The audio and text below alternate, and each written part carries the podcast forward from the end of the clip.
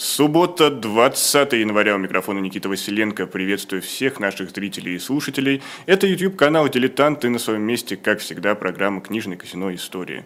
И сегодня у нас в гостях писатель Дина Рубина. Дина Ильинична, здравствуйте. Здравствуйте все, и Никита, и те, кто нас смотрит и слушает. Повод у нас сегодня книга. Книга, которая вышла совсем недавно в издательстве «Эксмо», «Не вычеркивай меня из списка». Это довольно личная книга, а, где собраны повести и рассказы о семье Дины Рубиной. Некоторые мы из них уже видели, читали, но сейчас они впервые все под одной обложкой. И Дина Ильинична, вот почему именно сейчас, не годом позже, не годом раньше, а именно сейчас вышла эта книга? Ну, вы знаете, тут на самом деле все очень просто. Я вообще э, в смысле реакций э, довольно простой человек. Я ведь из очень простой семьи. Я всегда делаю то, что, как мне кажется, следует делать. Ну, например, вот я уже год сижу над огромным-огромным романом. И этот роман будет включать невероятное количество сюжетных линий, э, героев. И, в общем, я по уши сижу вот в этом романе. Но тут мне стукнуло, прямо скажем, 70 лет. А 70 лет, знаете, это ведь такой библейский возраст, это как бы время человека на земле считается тогда. А сейчас, я думаю, в общем-то, можно пожить и дольше. Я тут недавно маминой подруге университетской позвонила, ей исполнилось 100 лет. 100 лет? А, Сто лет, да. И я говорю, «А, Нюсенька, говорю я, а у нее ясный совершенно разум такой. Я говорю, Нюсенька, благословите меня, пожалуйста. Дело в том, что в еврейской традиции человек, который доживает до 100 лет, он считается праведником, и он, его благословение, если он кого-то благословит, то это благословение, ну, едва ли не выше, чем благословение священника, например. Я говорю, Нюсенька, благословите меня, пожалуйста. Она говорит, да Бог с тобой, что тебе благословить? Ты успешный человек. Я говорю, я вас очень прошу, особенно сейчас, тяжело тяжелое время в нашей стране. И она благословила. И вы знаете, мне как-то стало легче, и я продолжаю жить. Так вот, мне исполнилось 70 лет. Но, как вы понимаете, э, любой человек, особенно писатель, он множество лет собирает какие-то свои вспышки памяти, которые, естественно, воплощены в словах. И у меня вот такие вот разбросанные разные куски. Вдруг я вспомнила там, как мы с отцом ходили в публичную библиотеку на концерты э, музыки, э, и, он меня тащил туда, где я терпеть не могла эти концерты, а там замечательные пианисты выступали, виолончелисты и так далее. Вдруг вспомнила и записала. Вдруг вспомнила, вот долго уходила мама, и я записывала, записывала, записывала, записывала э, какие-то ее высказывания. И вы понимаете, вдруг я поняла, я поняла, что если я сейчас не напишу книгу о родне, о корнях, о том, на чем возросла как бы наша семья, то мои внуки, например, они уже люди совершенно другой культуры, они израильтяне, а, и у них там с другой стороны, со стороны их папы, огромная родня с большим количеством детей, племянников, внуков, у них огромное количество двоюродных братьев и сестер. Я поняла, что, э, что вот эта линия, вот эта тоненькая связь, она будет упущена, и уже никто ничего не узнает. И я дала себе задание, я заставила себя сесть и собрать под одной крышей, под вот этой вот крышей, просто истории моей семьи. А у меня семья была очень забавная. Она была очень, очень яркая, э, очень нестандартная, очень дикая в каких-то э, проявлениях. И вот я э, вдруг поняла, что а вот врать я сейчас не буду. Потому что, вы понимаете, писатель – это врун в самом ослепительном смысле слова. Он врет, не потому, что он хочет соврать, а потому, что он подчиняется неким литературным законам, эм, которые диктуют правду искусства. Не правду жизни. Правда жизни, она на самом деле никого не интересует. А что такое правда искусства? Ну да, в уголовном суде правда жизни, конечно, важна, безусловно. Вот, но, но правда искусства, она гораздо выше. А тут я поняла, что, пожалуй, врать не стоит. Уж писать так писать. Вот села и написал. Я держала себя за горло. Я пыталась все-таки каким-то образом немножечко повернуть события, так чтобы, например, там и папа выглядел поаккуратнее, и мама как-то выглядела более, ну, э, таким э, традиционно почтенным человеком. Нифига. Получилось то, что получилось, не говоря уже о том, что там есть э, новелла «Душегубица» о моей внучатой бабке, э, так сказать, родной сестре моей бабки, Берта. Белтель, да. которая просто убийца. Вот, и я с удовольствием, с удовольствием собрала вот под общую крышу вот эту всю родню. Вот, и, э, и вы знаете, честно говоря, я, я не думала вообще, что... Э, я думала, что я для себя пишу этот сборник. Вот это вот мой долг, я напишу для себя, для своей семьи, для внуков и так далее. Что это очень личная книга. Я понятия не имела, как она прозвучит. Почему-то сейчас, видно, люди как-то истосковались по каким-то человеческим а, просто чувствам. И, и мне, я получаю письма, огромное количество писем. Люди пишут, что ужасно тронуты, что вспоминают своих родителей. И вот, вот мама, Сегодня я получаю от своего приятеля письмо, который дочитал повесть о родителях, а он человек очень серьезный, бизнесмен и советник по бизнесу и так далее, и так далее. И он говорит, Дин, вы знаете, расплакался. Я читал новеллу о маме, и вы понимаете, у меня мама, она дожила до очень глубоких лет, но она, была, она очень страдала артритом, но была абсолютно ясная память. И, и жила с моей сестрой. Я приехал как-то, я помню, она уже была очень-очень стара, и для того, чтобы ей доставить какую-то радость, я стал рассказывать о своих успехах. Ну и немножечко приврал. Ну, ну немножечко так. Ну просто, чтобы она гордилась мной. И она мне строго сказала, «Рома», — сказала она, — «у меня болят ноги». И все. И, и вот я поняла, что это тоже блестка, такая блестка жизни. Но вот действительно книга вышла в самый нужный момент, потому что многие мои гости, кто бывает в этом эфире, всегда говорят, вот если вам кажется, что за окном мрак, ваша основная опора – это ваша семья. И это идет вот просто генеральной линии от эфира к эфиру. И сегодня еще, например, наша зрительница Татьяна Замятина пишет в чат «Здравствуйте, Никита, здравствуйте, Дина Ильинична. Зашла поблагодарить за книгу «Не вычеркивай меня из списка». Вы очень помогли мне в аналогичной ситуации с болеющей мамой не перестать, э, не перестать ее очень любить». И здесь Здесь действительно вы работали с памятью, памятью о своей семье, и когда к ней возвращаешься, к памяти, когда тебе было все-таки иногда больно, когда кто-то сталкивался из твоих близких с болезнью и, к сожалению, уходил из жизни, как, каково это было снова переживать? Вы знаете, ведь человеческая память, я это называю, а знаете, даже, даже не памятью, а это чутье мозга. Это, это может быть идиотское название, но вот я так внутри чувствую, чутье мозга. Мозг очень пластичен, человеческий мозг а, память, которая, в общем-то, достояние нашего мозга, а, это наш золотой запас, эта память обычно нами манипулирует.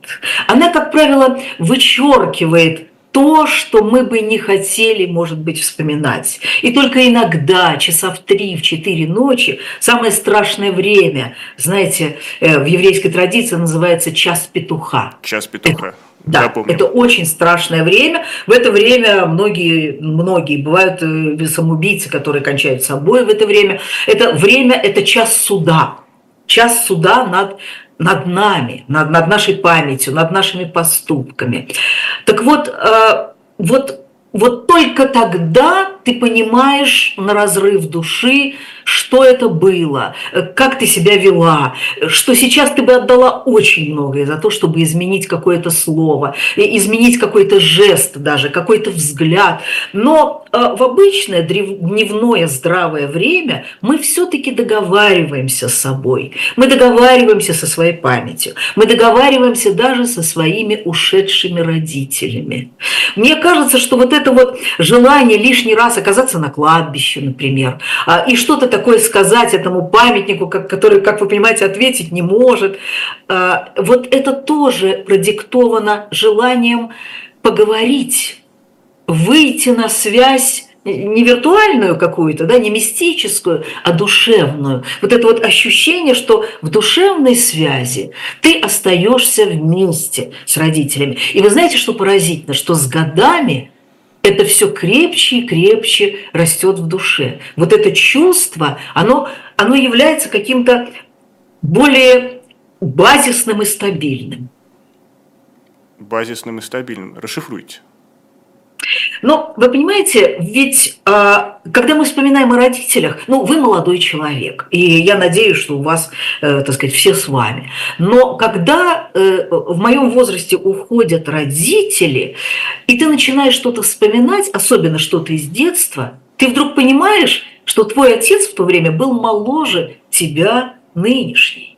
И, и его поступки уже они как-то иначе выглядят. И ты их, ну не то что прощаешь, боже ты мой, у отца было очень много достоинств, он вообще был человеком очень ярким, э, очень э, бескомпромиссным, но иногда невероятно благородным. Э, не буду сейчас вдаваться в какие-то детали. Э, вот. Э, и когда ты понимаешь, что он тогда поступил так, как, возможно, ты бы сейчас не поступила, потому что более трусливо, более э, светский человек, знаете, все-таки профессия диктует. Он был художником, угрюмым человеком, который выходит на борьбу с собой напротив холста, натянутого на подрамник в мастерской. Я человек тоже одинокого труда. У меня даже есть книга «Одинокий пишущий человек». Вот. Но все-таки я слишком часто появляюсь на людях. Может быть, еще благодаря тому, Наш что эфир я выступаю. тому свидетельство. Да, да, да, да, да. Ну, может, потому что я еще вообще выступаю. Я часто выхожу на подмостки, эм, выступаю перед читателями и так далее. Вот.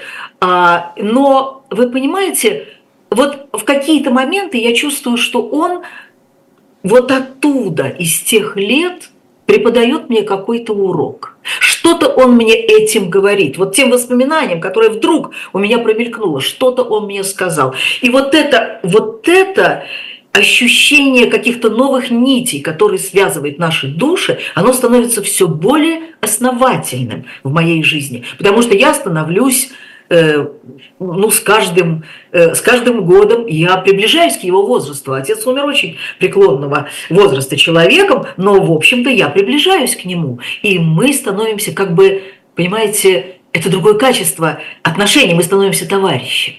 Товарищами. Дина Ильинична, а согласны ли вы с тем, что люди остаются детьми, пока живы их родители?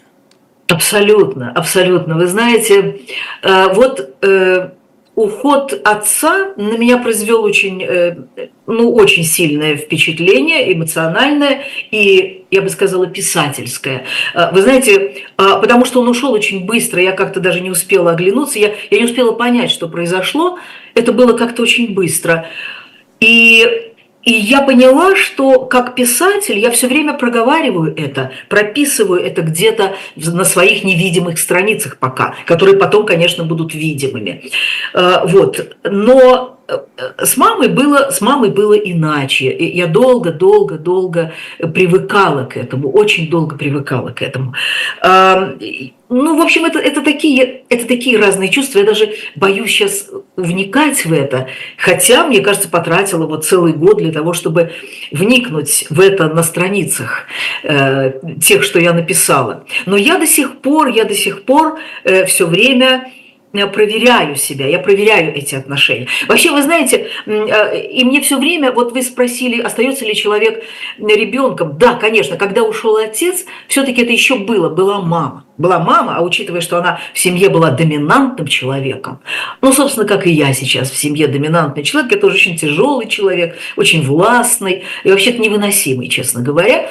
А, я себе представляю как меня будут вспоминать внуки. Что ж, они, и... надеюсь, напишут свою книгу кто-нибудь. А, возможно, возможно, возможно, потому что девчонка, у меня старшая внучка, вот 12 э, лет, она, она просто моя копия, а, такая же наглая, э, такая же врунья, э, и, то есть, в общем-то, такая сюжетчица. Э, вот. Так я говорю, что да, и когда ушла мама, я поняла, что я стою на неком рубеже. Вот я стою над этой пропастью, а за мной а за мной идет цепочка моей родни, и, может быть, даже той родни, которой еще нет. И я поняла, что я должна стоять. Вот стоять как только могу дольше. Просто чтобы дочери моей не казалось, что она следующая. И сыну. Ну, вот знаете, есть условное деление, там, детство, отрочество, юность и взрослая жизнь. Но у меня складывается впечатление, что мы все родом из детства, и из детства вообще не выходим. Их, например, у вас в книге есть э, последний рассказ идет а, «Дорога домой», там вы описываете момент, когда почувствовали, что стали взрослые, идя под ночным небом и поняли, что, ну, там, я не буду раскрывать все подробности, пусть читатель ну, сам узнает, ну, да, да. Но, но все равно у меня складывается впечатление, что мы все остаемся в детстве, и если жизнь не делится, то как-то по-другому. А как вы считаете? А, вы знаете, на самом деле, вот э, вы упомянули об этой новелле. А, я, я, понимаете, не почувствовала, что я стала взрослой. Я вдруг осознала жизнь. Я осознала жизнь и свои отношения с жизнью. Но то, что мне всю жизнь, всегда 14 лет, это я знаю четко. У меня есть даже такая сцена э, с врачом в романе «Вот идет Мессия», когда женщина приходит э, к врачу, значит, хирургу, и э, там показывает, как тот там что-то она обнаружила у себя, и он записывает, спрашивает, сколько тебе лет, говорит он, а здесь же все на «ты», в Израиле дело происходит. И она ему говорит 14. И он, он наступает тишина, она поворачивается и видит, что он смотрит на нее очень внимательно. И она говорит, о, прости, 40. Понимаете? А мне, вот странно, да, но мне, мне всегда почему-то 14 лет. Я иногда даже пытаюсь вспомнить, что, собственно, такого было в этом. Я помню, что было. Я попала в новую для себя абсолютно элитарную, такую супер-дупер музыкальную школу имени Успенского, где я, дворовая девочка, вынуждена была приспосабливаться к этим девицам, э, к этим мальчикам золотым и девочкам. Вот. И, и вот это вот почему-то на меня так оказало такое впечатление, что вот я вот до сих пор, я до сих пор борюсь с ними, понимаете? Я все, я все я все пытаюсь доказать, что я не, не, хуже, не хуже их. И это ужасно смешно, на самом деле. Смешно, потому что, когда я выступаю, знаете, где-то в каком-нибудь Гамбурге, э, в каком-нибудь, там, не знаю, Вашингтоне, в какой-нибудь Рязани, где бог знает где, и ко мне иногда подходит какой-нибудь пожилой человек моего возраста, вот, и говорит, ну, давай, вспоминай, как ты меня помнишь, школу Успенского помнишь? Я помню, я очень горжусь, что я с тобой учился. Я до сих пор мне, мне ужасно нравится, что я вот доказала, и теперь человек вот так вот подошел. Смешно и глупо, но, видимо, детское сознание, детское отношение к миру, оно доминантное в нашей жизни. И что же тогда приходит, или ничего уже не приходит на смену после того, как мы ощутили себя в каком-то определенном возрасте и зафиксировали себя, самое главное, в нем? Ну, слушайте, мы же люди, э, наполненные самыми разными чувствами. И у нас бывают самые разные этапы жизненные. А, мне даже трудно ответить на этот вопрос как-то однозначно, потому что, вы понимаете, сложный человек, а я считаю себя достаточно сложным человеком не потому, что я сильно интеллектуальна, а потому что я ну, я потому что сложный человек. У меня очень разные настроения бывают. Я знаю людей, например, моя собственная мама была таким стабильным сангвиником. А, ей было все прекрасно, все всегда было хорошо. Она с энтузиазмом куда-то мчалась. Я про это пишу. Вот. Я, я совершенно не, не сангвистический человек. Я действительно сложный человек. У меня бывают хорошие, стабильные дни, хорошего настроения, а бывают и скверные дни. Вот. И понимаете, я очень разный человек в такие такие минуты. Поэтому мне трудно ответить на этот вопрос. Иногда мы с радостью возвращаемся к себе, условно говоря, 14-летним. А иногда мы с проклятием от себя отворачиваемся и думаем, старая дура, когда ты наконец повзрослеешь? Тебе столько-то лет. Почему ты считаешь, что ты могла сказать то-то, то-то и то-то? Ты же не подросток. А потом я понимаю, что нет, подросток. А вот когда ты становишься родителем, бабушкой, это, это чувствуется как очередной рубеж? Или это все вписывается в эту книгу жизни и просто очередной, очередная глава открывается? Нет, нет, нет, нет. Во-первых, вы через запятую перечислили родителям, бабушкой. Там, это абсолютно разные вещи. Это разные вселенные, понимаете? Разные Ну-ка, вселенные. распишите эти вселенные. Да, да, это разные совершенно чувства. Вы знаете, я была совершенно потрясена, когда впервые увидела а, лицо своего новорожденного сына. Ведь, я, ведь, казалось бы, женщина долго готовится к этому мигу, да, 9 месяцев она вынашивает человека, она придумывает себе, она знает, что там будет. Как... Это не черта, это всегда неожиданность, это всегда потрясение. Я знаю одну а, свою приятельницу, у которой пятеро детей, и когда я спрашивала ее, ты хотела вообще, в принципе, или это как-то так случайно получилось, или, или что, она говорила, нет, мне просто э, в морду интересно взглянуть впервые. Понимаете, э, вот когда я увидела, я вдруг так заробела, я поняла, что это человек, и что это отдельный человек. Он еще не сказал ни одного слова, он еще ни разу мне не нахамил, понимаете? А я уже поняла, что это абсолютно отдельный человек. А э, когда родилась дочь, я все-таки была уже, уже взрослым человеком, я была взрослой матерью, у них разница 11 лет. Вот. Но все равно это то же самое потрясение. Это, это такое знакомство странное с этим пришельцем, это удивительно. И совсем другое дело, когда рождаются внуки. Понимаете, исчезает эта чудовищная тяжесть ответственности. Исчезает, потому что это родной комочек, это чудесный, замечательный, маленький, крошечный такой комочек, но это другой ребенок, это, это ребенок не твой, это ребенок твоей дочери, понимаете? И, и несмотря на то, что я обожаю своих внуков, я абсолютно иступленная бабушка, я, я страшно их балую, я, я абсолютно безобразно их воспитываю, когда они у меня, они просто... Связано ли это с вашим детством, ташкентским детством? Да, конечно, потому что детство у меня было очень суровое, безусловно. А, а у меня было суровое детство, огромное количество обязанностей. Вот, поэтому, поэтому внуков я стараюсь ну, освободить от всего. И, знаете, я, я помню, что вот мы отдыхали, нет, мои дети отдыхали там где-то там в Болгарии, а, и, и дочь запретила, им запретила что-то от меня просить, у, у меня просить. Скажем, если мы заходим в магазин, нельзя говорить, что вот там то-то красивое или что-то баба немедленно вытаскивает кошелек, как говорит моя дочь, ты вытаскиваешь кошелек как быстрее, чем горец вытаскивает кинжал. Э, вот. И и вот они идут, и там какое-то объявление, строится дом, такие-то квартиры, там столько-то, там что-то. И, и, и внучка говорит своему отцу, израильтянину, только не надо бабе говорить, а то она сразу побежит покупать нам эту квартиру. Так что, да, это совсем другое. И вот когда когда у тебя появляются твои вот эти существа, за которые ты просто порвешь любого. Вы знаете, вся интеллигентность, вся вот эта вот, э, вот эта вот э, воспитанность, она вся куда-то улетает. Я абсолютно дикая мать, и я дикая бабушка, и я четко знаю, что как бы торжественно не выглядела в кабинете завуча, а чья-либо мама или папа, а, они изо всех сил сдерживаются, понимаете, чтобы не разорвать этого завуча ради своего отпрыска. И это нормально, я утверждаю, это нормально. Это нормально. Я напомню, что у нас сегодня в гостях Дина Рубин. У нас в центре внимания книга «Не вычеркивай меня из списка». Это очень личный сборник рассказов повестей о семье Дины Ильиничны. И мы сейчас сделаем совсем небольшую паузу и совсем скоро вернемся. Оставайтесь с нами. Это YouTube-канал «Дилетант», программа «Книжное казино».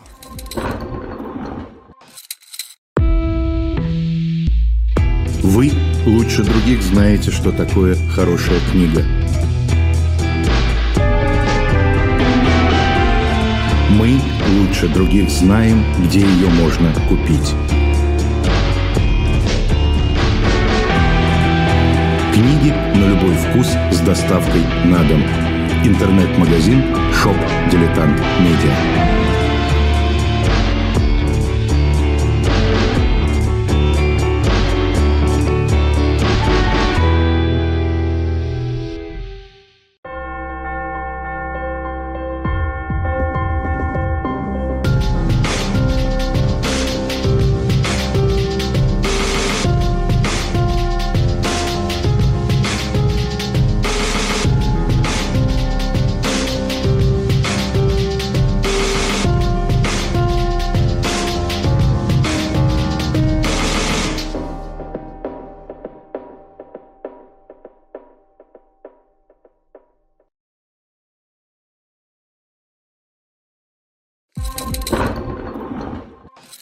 Продолжается программа «Книжное казино истории». Напомню, микрофон Никита Василенко. Нас смотрят почти полторы тысячи человек, а лайков кот наплакал, поэтому призываю поделиться лайками с этой программой или просто поделиться эфиром со своими друзьями. Обязательно можно его и посмотреть потом в записи. Ну и помимо прочего, вы можете поддержать проекты «Живой гвоздь» и «Дилетант», зайдя в наш магазин shopdiletant.media. И сегодня вот Алексей Венедиктов попросил меня обратить ваше внимание на книгу а, Збигнева Бжезинского «Великая шахматная доска» о том, как устраивалась геополитическая жизнь жизнь во второй половине 20 века и вообще взгляды этого великого политолога, выдающегося, даже сказал, Соединенных Штатов Америки.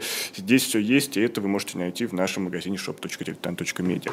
Но, а я напомню, что у нас сегодня главный герой, наш главный гость Дина Рубина, и в центре внимания книга «Не вычеркивай меня из списка». У меня тут, как видите, есть закладочка. Хотел обратить внимание на один определенный эпизод, если позволите, Дина Ильинична. А, Конечно. Так, а, вот. Я пытаюсь осмыслить страшное несоответствие между отпущенными ей при рождении дарами, талантами и тусклой, ничем а, не примечательной судьбой домохозяйки, о ее жизни, выброшенной на ветер, о неудаче Творца, о бесполезном разбазаривании такого богатого материала. Что случилось там наверху в момент, когда а, первый человеческий вышел на орбиту судьбы? Чего не учли, а, что не доделали в высочайшем отделе кадров и кто из ответственных лиц так напортачивал? Другими словами, как умудрились бездумно запороть такой объект. А, вы это писали своей бабушке, и действительно, это тема, которая меня очень давно волнует, и вы своей книгой напомнили, а, когда и как человек на своем жизненном пути расходится с тем, что ему предопределено по жизни и действительно разбазаривает свой талант. Вот я не знаю, как это правильно сформулировать. Я думаю, Дина Ильич, что вы меня э, понимаете, к чему я веду. Но вот я хочется понять, почему мы не находим себя на этом жизненном пути. И несмотря на врожденные таланты или приобретенные, стараемся двигаться в какую-то абсолютно другую сторону, куда нам подсказывает, например, сердце, а не мозг. Ой, это, э, это очень сложный, многоярусный, эм, э, многопрофильный вопрос. Я, я, пытаюсь, я пытаюсь сейчас ответить. Во-первых, огромное, во-первых, это огромное дело. Человеческий талант, понимаете, вот ведь не зря, э, кажется, Чарли Чаплин говорил, что прежде чем дать а, человеку крылья, чтобы он взлетел, а искусство, ну, скажем так, Бог, талант, ломает ему ноги. И, и это не зря сказано, это не зря сказано. То есть человек проходит, должен пройти какие-то очень суровые испытания для того, чтобы после этого воспарить, то есть он получает крылья. А для этого у него должен быть соответствующий характер. Соответствующий характер. Вы понимаете, я ну, мне приходилось быть там и вести это объединение когда-то в молодости. И, естественно, я сталкиваюсь с огромным количеством разных рукописей, которые мне присылают с просьбой почитать. Недавно вот э, Тель-Авивский университет э, просил меня провести курс, вот такой же, это была пандемия, по Зуму, там собралась группа людей, которые пишут по-русски, человек 8 или 12, Э, ну, как бы вот провести такой мастер-класс на тему, как писать рассказ, условно говоря, что такое рассказ. И вы знаете, они все прислали мне рукописи, это все были взрослые люди, э, которые, ну, купили этот курс, то есть они серьезно отнеслись к своим, э, к своим каким-то ну, способностям, скажем так. Там были литературные способности, там не было э, ни гениев, ни обнаружила я, не обнаружила большого какого-то таланта, вот, но тем не менее они вот вступили вступили вот на этот путь, и они старались и так далее, и так далее. И вы знаете, это поразительная вещь. Кто-то из них очень хорошо начинает. Начинает хорошо, вступает в какой-то сюжет, и все это рассыпается. Э, способность, писательская способность создавать миры дар писательский, он включает огромное количество компонентов, огромное количество компонентов. Кто-то замечательно пишет диалоги, и дальше этих диалогов он не движется. Кто-то замечательно составляет сюжеты, но это исключительно, скажем так, конструкция. Конструкция вы прям качество сценаристов которой... описываете, которые должны работать в команде. Совершенно, совершенно точно. Именно поэтому э, часто есть такие замечательные какие-то сценарии, э, и фильмы получаются хорошие, именно потому, что они работают вместе вместе. И избранные писатели обладают набором вот этих вот дарований, понимаете? Это очень сложно. Но это одно. Вот э, человек, который выходит в этот путь, он должен понимать, что он сражается со стихией. Он должен понимать, что он входит в бушующий океан, и каждая новая волна будет сбивать его с пути. Это, понимаете, это какие-то удивительные мышцы души должны быть. Это должна быть воля к победе, мышцы души. Вспомните, вспомните Джека Лондона, вспомните там судьбу Стивена Кинга, вспомните, в конце концов, Чехов, э, так сказать, автора Гарри Поттера, э, чей роман, э, чей вообще, так сказать, вот этот вот труд гигантский, выдающийся, отклонили 12 издательств. Вы понимаете, что после второго отказа она уже могла сказать себе, ну, ну все, ну, ну мне кажется, что это хорошо, ну надо уже все это.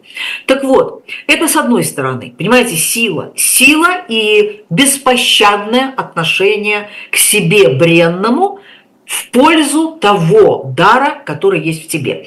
Кроме всего прочего, есть еще одно обстоятельство. Понимаете, какая штука? Если мы уже говорим, например, о моей бабке, да? Ведь на протяжении веков, веков женщина все-таки оставалась домашним человеком. Она рожала детей, она должна была выйти замуж, иначе она считалась неполноценной. А, скажем, приживалкой, старой девой могла остаться, ну, там, какая-нибудь хромая, там, не знаю, там, какая-нибудь больная родственница, и она жила э, при какой-то семье, например, своей сестры или там своего брата, помогала воспитывать детей. Либо это уже надо было быть Эмили Диккенс, либо Шарлоттой Бронте. Понимаете? Э, это, это должна была быть, опять-таки, мощная натура, которая победила все. Я была потрясена, когда оказалась в Кембридже, э, меня там пригласили с выступлением, с лекциями, меня водили по, по этому очаровательному, конечно, городку и так далее. И я узнала очень много, очень много фактов удивительных. Мне, например, сказали, что э, женщин студенток в Кембридж стали принимать, говорит, вы знаете, Дин Ильич, там 76 -го года, может, они сказали 74-го, но это было вот такое время. А, я спросила, да, 1800? Они сказали, нет, 1900. 76 -го. И вспомните все произведения, э, понимаете, вот а, британских писательниц – они наполнены тем, что девушки стараются, они все время кого-то выбирают, чтобы, чтобы выйти замуж, и женщине не давали образования. И только когда она оказывалась могучим человеком, она перебарывала судьбу, но она оставалась одна, как правило. Вот. Так что, понимаете, это надо было быть, э, ну, это надо было быть могучим человеком. Такие женщины были. В последнее время, естественно, э, с развитием э, ну, каких-то прав, у женщины и ее самостоятельности в решениях своих и так далее. Ну, конечно, у нас появилось и много писательниц, и художниц, и, и кого угодно, и зав. лаборатории, ну и прочее, прочее, прочее, и лауреатов Нобелевской премии. Это понятно. Вот поэтому я говорю, вопрос сложный, с историей и с многими травматическими обстоятельствами. Ну вот если брать травматические обстоятельства, одно из них – это место, где ты появился на свет, значит ли это, что современный человек, если он хочет себя раскрыть, не должен привязываться к какой-то конкретной стране и быть, например, гражданином мира? Нет, я так не считаю. Я так не считаю. Вы знаете, а, я очень люблю а, произведения нескольких а, писательниц. Ну, например, там британская писательница Кейт Аткинсон, очень талантливая. Там Тана Френч, это ирландская писательница. И есть совершенно замечательная писательница американская Энн Тайлер. Она, она, просто, она просто замечательный прозаик. Так вот, все Действие во всех ее романах, во всех ее романах происходит в Балтиморе, где она родилась и где она живет. Я даже не представляю, выезжала ли она когда-нибудь из Балтимора. Но, э, вы знаете, я, э, я всегда выбираю какое-то другое место действия в своих романах. Например, Мало того, мне всегда интересно войти в это пространство и оказаться там своей. Ну, например, когда я э, в романе трилогии «Русская канарейка» описывала Алмату, а, э, то я не была ни разу там еще тогда. Уже после того, как вышел роман, я впервые оказалась в Алмате, и, и кто-то меня спрашивал, как? но вы же там описали зеленый базар. Я говорю, я много чего описывала. Я там описала портовые сады, которых к тому времени уже не было. Так вот, мне это страшно интересно. Например, в новом романе, тоже огромном, над которым я сейчас работаю, а, там будет, вот меня ужасно привлекло, Астрахань. Астрахань советских времен, рыбная, икряная, волжская Астрахань. Это мне, ну, просто меня захватило. И будет военная Бухара. Понимаете, и я с удовольствием работаю над этим, с удовольствием. Но вот берем, это не, это, понимаете, это ни о чем не говорит. Это не говорит ни о таланте писателя, это не говорит ни о широте каких-то его, там, не знаю, воззрений или каких-то устремлений. В конце концов, блистательный, гениальный писатель Фазиль Абдулович Искандер практически все свои вещи писал о Чегеме, Действие происходит в Чегеме. Это даже не Балтимор, который огромный город с огромным конгломератом людей, э, идей, жизни и так далее. Чегем. Сколько там было населения? А, а Искандер построил свою вселенную, понимаете? Вот э, величина писателя – зависит от того, какой величины Вселенную он может создать, условно говоря, из, э, из кофейного зерна. А вот лично у вас, когда вы все-таки стали большим писателем с э, наверное, сотни тысяч тиражей, десятками переводов на иностранные языки, у вас все равно появлялось ли когда-нибудь сомнение, а тем ли я занимаюсь, для чего предназначено? Ой, нет, никогда я сейчас скажу, почему. Дело не в том, что ты прям уверен, уверена в своем там даровании. Все очень просто. Я просто ни черта другого делать не умею. Впрочем, нет, значит, умею. Я умею читать еще то, что я пишу. А вот э, когда я выступаю, я, я читаю. Вот я, наша мама шансонетка любит ночью танцевать, говорит, да, мой муж. Вот когда я читаю, когда я на сцене, мне кажется, я тоже на своем месте. Вот и все. Я только этим и занимаюсь в жизни.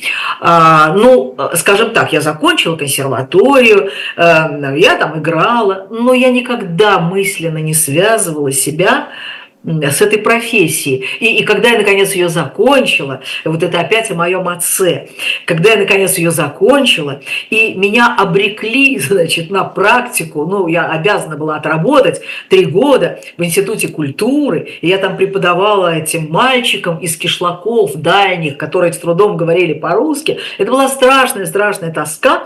Я как-то пришла домой, и отец сказал, «А, бросай это все, ты писатель, сказала она. У меня тогда это было опубликовано, я не знаю, 3-4 рассказа в журнале «Юность».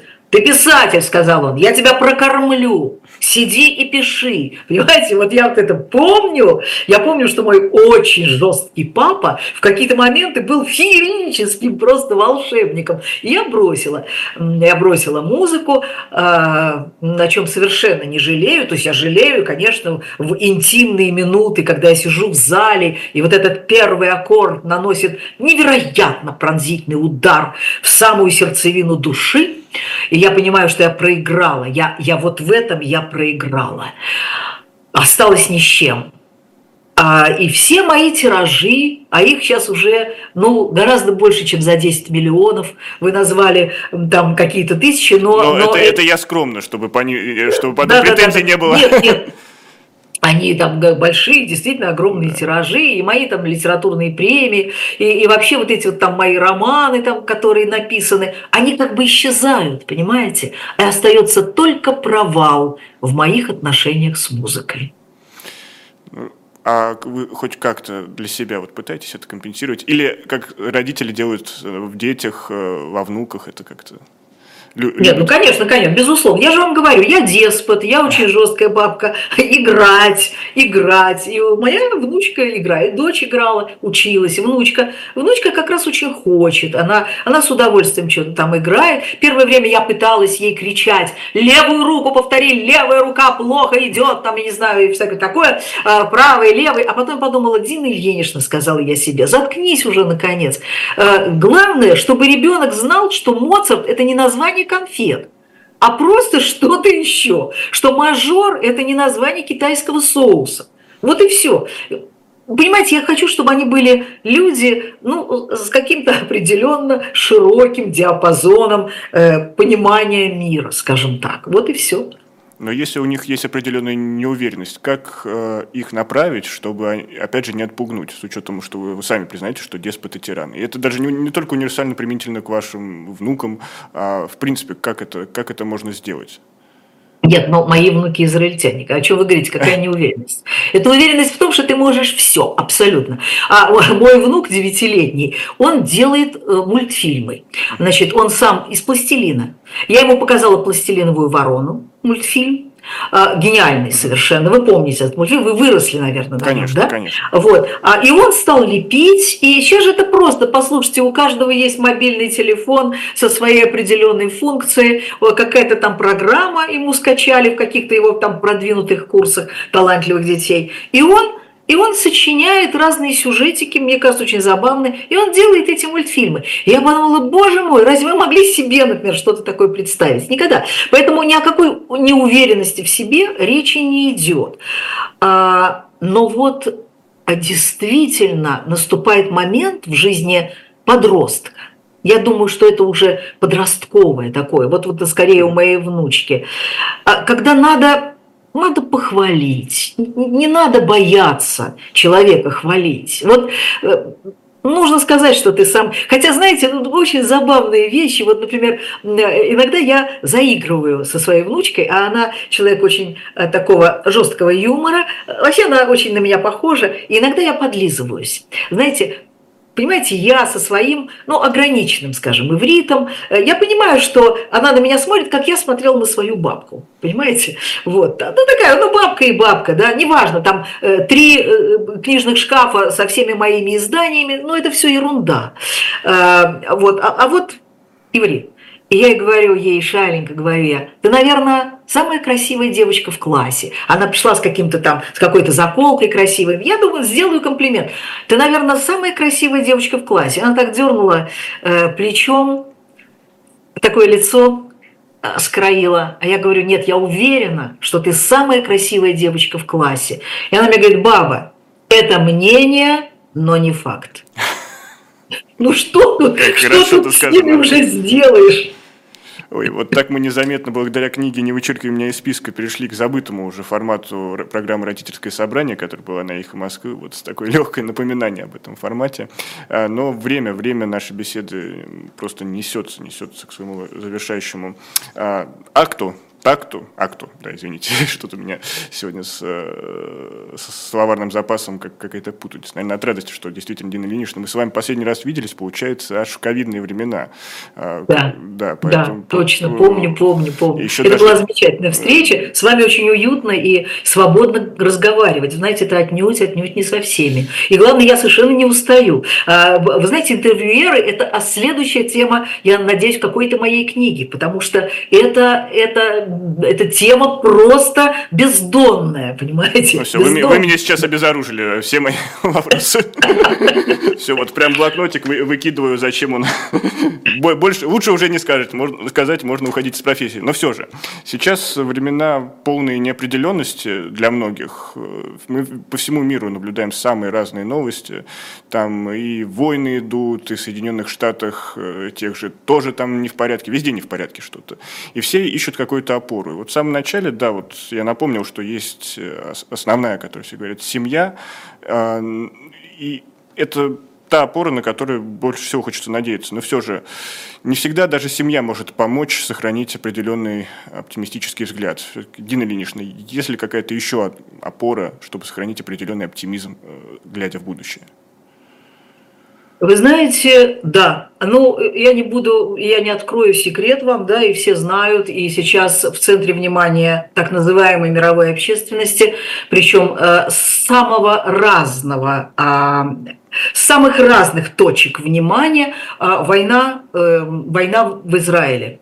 А, это, это очень тяжелая война, очень кровопролитная война со многими фронтами. Так вот, вы знаете, одним из потрясений а, израильского общества было то, что ребята, а у нас народная армия, по-настоящему народная армия, причем очень ответственно народная армия, потому что я помню, что когда произошла эта чудовищная, непроизносимая трагедия 7 октября, я в это время была э, в Америке, и, естественно, я немедленно ринулась э, возвращаться домой, хотя впереди у меня было много намеченных выступлений. И я, это было в Лос-Анджелесе. Я умудрилась последний билет схватить на самолет Эль-Аля, вот тогда я увидела страну, я увидела свою страну. Это был практически весь мужской самолет. Потому что все э, бизнесмены, туристы, все, кто оказались по работе, по учебе, с каким-то постдокторатом, э, с какими-то э, делами, на какой-то конференции, все мужчины э, от, там, не знаю, 23 да, до 45 или даже 50 лет они ломились домой. Понимаете? Это ведь а, редчайший случай, я не знаю другой такой страны, где бы во время бедствий национальных а, весь народ а, стремился защитить прямо своими телами страну. Вот. И что сейчас и происходит. И вот то поколение, которое гругали, которое называли поколение тиктокеров, которые что только о них не говорили. Вот это сейчас поколение встало на защиту. И для меня это вот это ощущение невероятно сильного гражданского общества, вот это меня держит. Это меня держит, хотя тяжелейшее время, тяжелейшее время мой зять на войне, понимаете, отец моих внуч, внуков.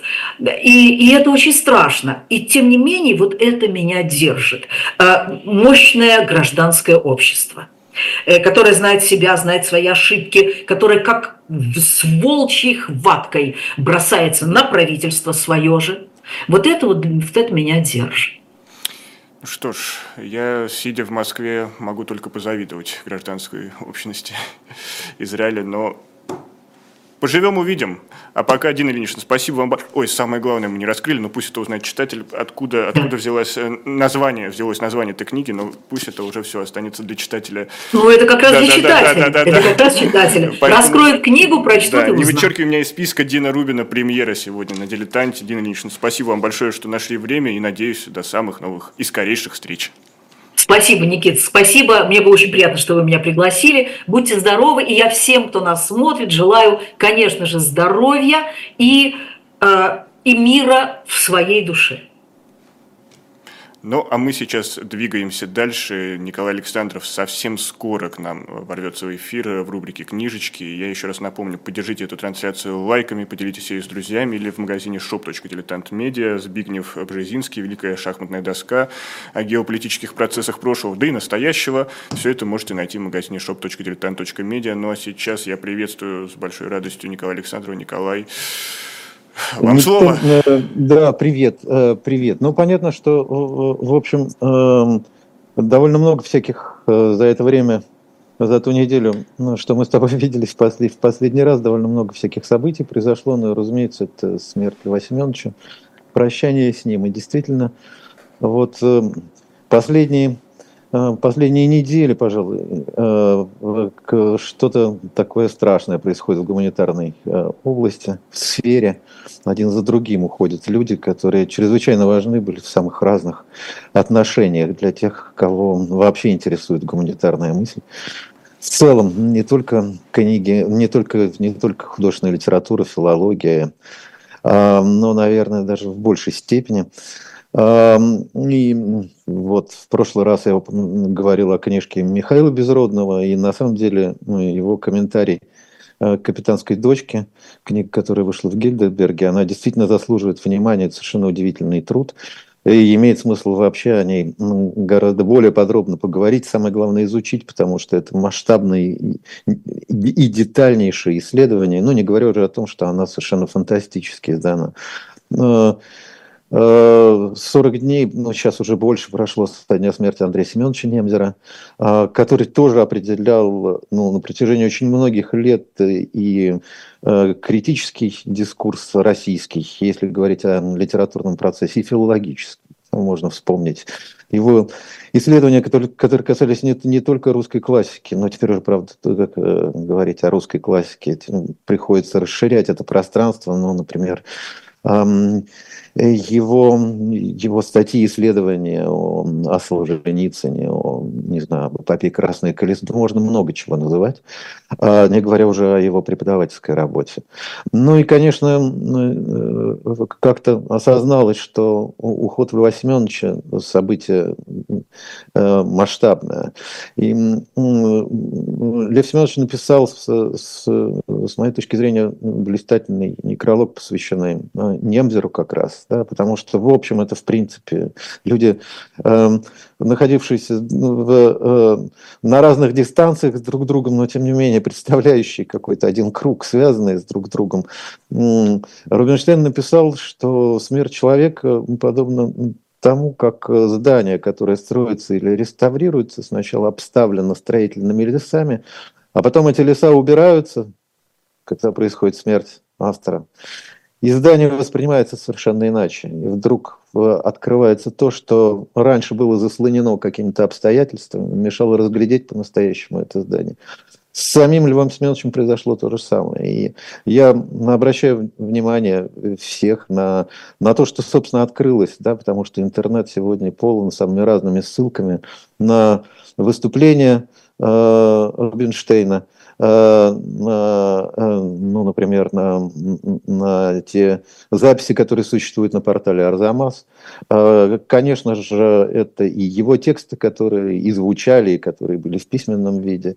И то, что раньше, может быть, было в меньшей степени доступно, как, например, абсолютно блистательные эссе, последние эссе, которые много открывают в Рубинштейне, которые публиковались им в, на портале Репаблик. Они, они открыты, и это совершенно фантастическое чтение, с моей точки зрения, которое позволяет совершенно иначе взглянуть на фигуру Рубинштейна. А, в частности, потому что Лев Семенович всегда говорил э, в тексте важно не просто что написано да, и как написано, а важен адресат кому, кому, собственно, адресован этот текст. Он много изменяет. Сам Рубинштейн ориентировался э, во многих своих текстах на круг понимающих людей. И этот круг понимающих людей расширялся, и мы видим, сколько их в результате оказалось. Но вот в его э, последних эссе, э, помимо тех людей, к которым он обращался, той аудитории, которая ему понятна и внятна, появляется и другой адресат, совершенно иной. И это уже прямые послания. И действительно, вот э, ну, несколько дней э, прошло, э, совсем это еще все достаточно горячее, да, и тут сама действительность нам предлагает темы, которые, конечно же, стоят эссеистики Рубинштейна. Но я, я имею в виду этот фантастический спор о фенемитивах, э, который, ну, ну, ну, действительно, э, кроме некоторого изумления, ну, если не иметь в виду, опять-таки, Полю Семеновичу, кто же адресат этого послания, да, а, погружает нас в какую-то, ну, безумную уже тему, когда, в общем, высшая инстанция, подразумевающая, ну, на самом деле, наличие какого-то какого-то интеллекта, образования, выступает с какой-то абсолютной чушью, не имеющей отношения вообще ни к чему. Да? Я уж не говорю даже о филологии, но вообще это, конечно, нечто чудовищное. И э, э, само по себе э, говорит, в общем, о многом. А, ну, иными словами, это да, действительно, можно, можно о многом говорить. А, и здесь, как изменяется, стремительно изменяется наша, наша действительность и о новом проекте, э, который возглавил Захар Прилепин. Это буквально вот свежая новость. И о многом другом. Да, действительно, другая, новая эпоха начинается. О многом я хотел сказать, э, э, но теперь обращу все-таки внимание на эти книги. Ну, во-первых, конечно, У нас 40 секунд, 40 да. секунд буквально, Николай. Считайте... Либо, либо списком, либо переносим на следующий раз. Да, да, да, да, да. Э, просто не, некоторый анонс. Да, читайте, смотрите, слушайте Рубинштейна и обратите внимание на книги Ксении Букши, которые также доступны. Это книги «Человек и человек», на небе никого нет. Я думаю, что в следующий раз мы поговорим об этом, так же, как и о книге, посвященной Вермееру и Китаю. Совершенно э, удивительная книжка, которая на, на, на днях выйдет в издательстве «Слово» и будет повод о ней поговорить.